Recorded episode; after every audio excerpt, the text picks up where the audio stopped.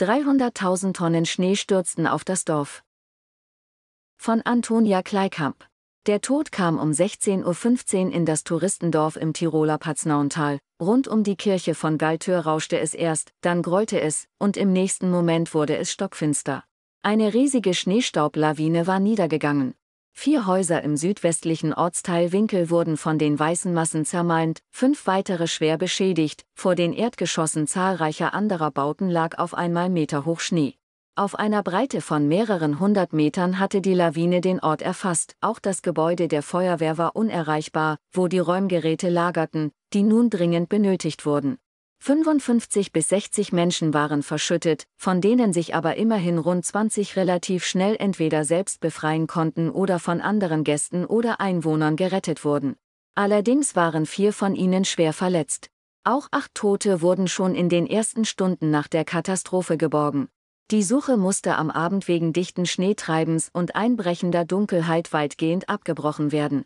Deshalb konnten zunächst auch keine Verletzten ausgeflogen werden, und die einzige Straße vom 110 Kilometer entfernten Innsbruck nach Galtür war von weiteren Lawinen verschüttet. In dem Skisportort, gelegen in knapp 1600 Meter Höhe, mit rund 700 gemeldeten Einwohnern und mehr als 3200 Gästebetten, praktizierte nur ein Arzt und der tat, so viel er nur konnte. Seine Frau sagte Journalisten verzweifelt, mein Mann müsste zehn Hände haben. Glücklicherweise befanden sich unter den knapp 2000 anwesenden Gästen weitere Mediziner, die sofort mithalfen. In Innsbruck sprach Landeshauptmann Wendelin Weingärtner, der Ministerpräsident des Landes Tirol, noch am selben Abend vom schrecklichsten Unglück in Tirol nach dem Zweiten Weltkrieg. Doch viel mehr tun konnte er nicht. Die Lawinenrettungsstaffel mit ihren Suchhunden konnte erst am folgenden Tag in das enge Tal eingeflogen werden. Schlechte Aussichten für die etwa 25 bis 30 Personen, die in den Schneebergen noch vermisst wurden.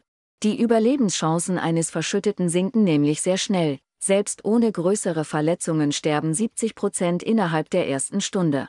Der Tod hatte sich am 23. Februar 1999, einem Dienstag, gegen 16 Uhr auf den Weg nach Galtür gemacht. Nach wochenlangen und ungewöhnlich starken Schneefällen war der Ort schon seit Tagen durch Lawinenabgänge auf dem einzigen Weg aus dem Tal heraus. Auf der anderen Seite lag die im Winter ohnehin unpassierbare Silvretter Hochalpenstraße von der Außenwelt abgeschnitten.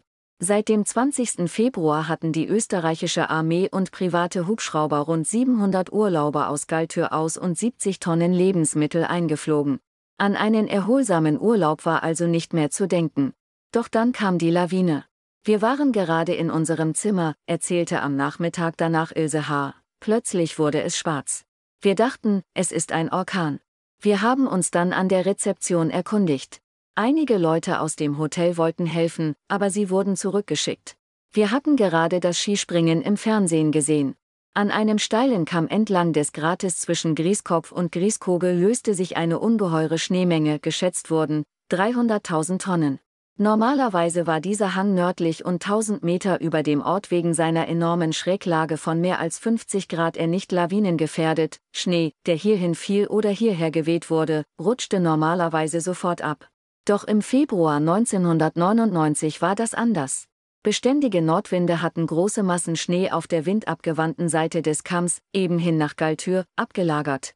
Zudem hatten mehrere Sturmtiefs für Temperatursprünge und Stürze gesorgt, sodass mehrere Schichten Schnee übereinander vereiste Oberflächen gebildet hatten. Als am Nachmittag des 23. Februar 1999 diese Masse in Bewegung geriet, konnte nichts und niemand sie mehr aufhalten. Die Schneewolke, die das Abrutschen aufwirbelte, war bis zu 100 Meter hoch. Als sie auf Galtür niedergegangen war, verdeckte sie für Minuten jedes Licht vom Himmel.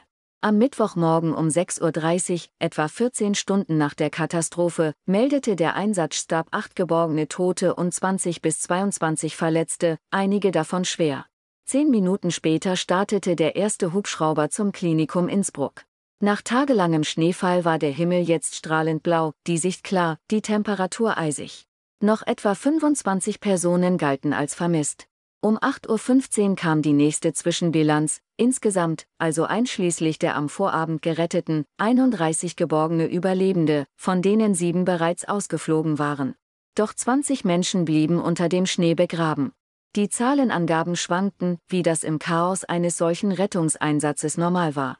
Um 11.35 Uhr war von elf Toten, 20 lebend geborgenen und acht Schwerverletzten die Rede, davon der Hälfte lebensbedrohlich. 29 Menschen wurden noch vermisst. Es dauerte bis zum 28. Februar 1999, bevor das letzte Schicksal aufgeklärt und das 31. Todesopfer geborgen werden konnte. Sieben weitere Opfer hatte es beim Abgang einer kleineren Lawine auf den rund vier Kilometer östlich von Galtür gelegenen Ortsteil Walzow der nächstgelegenen Gemeinde Ischgl am 24. Februar ebenfalls nachmittags gegeben. Unter den insgesamt 38 Toten war 21 Deutsche, 9 Österreicher, 6 Niederländer und 2 Dänen.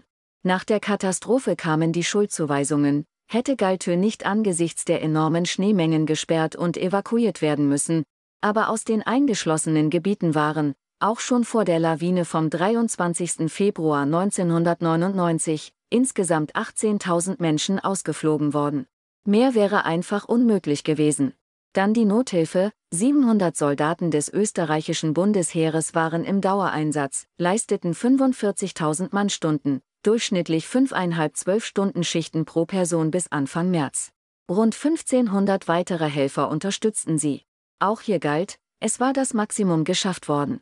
Schließlich die Frage des Risikos. In den vorangegangenen etwa 500 Jahren waren in Galtür 13 Lawinenabgänge gezählt worden, bei denen es größeren Schaden und insgesamt 57 registrierte Tote gegeben hatte.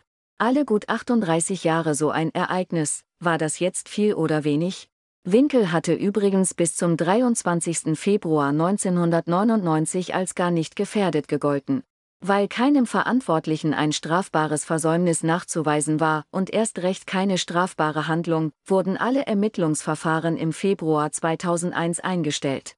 Ein Gutachten des Eidgenössischen Instituts für Schnee- und Lawinenforschung kam zum Ergebnis, dass eine derartige Katastrophe nicht vorhersehbar gewesen sei und Fehleinschätzungen konkreten Verantwortlichen nicht anzulasten seien. Natürlich sah das deutsche öffentlich-rechtliche Fernsehen die Sachlage anders und strahlte entsprechend vorwurfsvolle Beiträge aus. Doch war das Bemühen, das tragische Unglück noch nachträglich um jeden Preis zu skandalisieren, zu durchschaubar.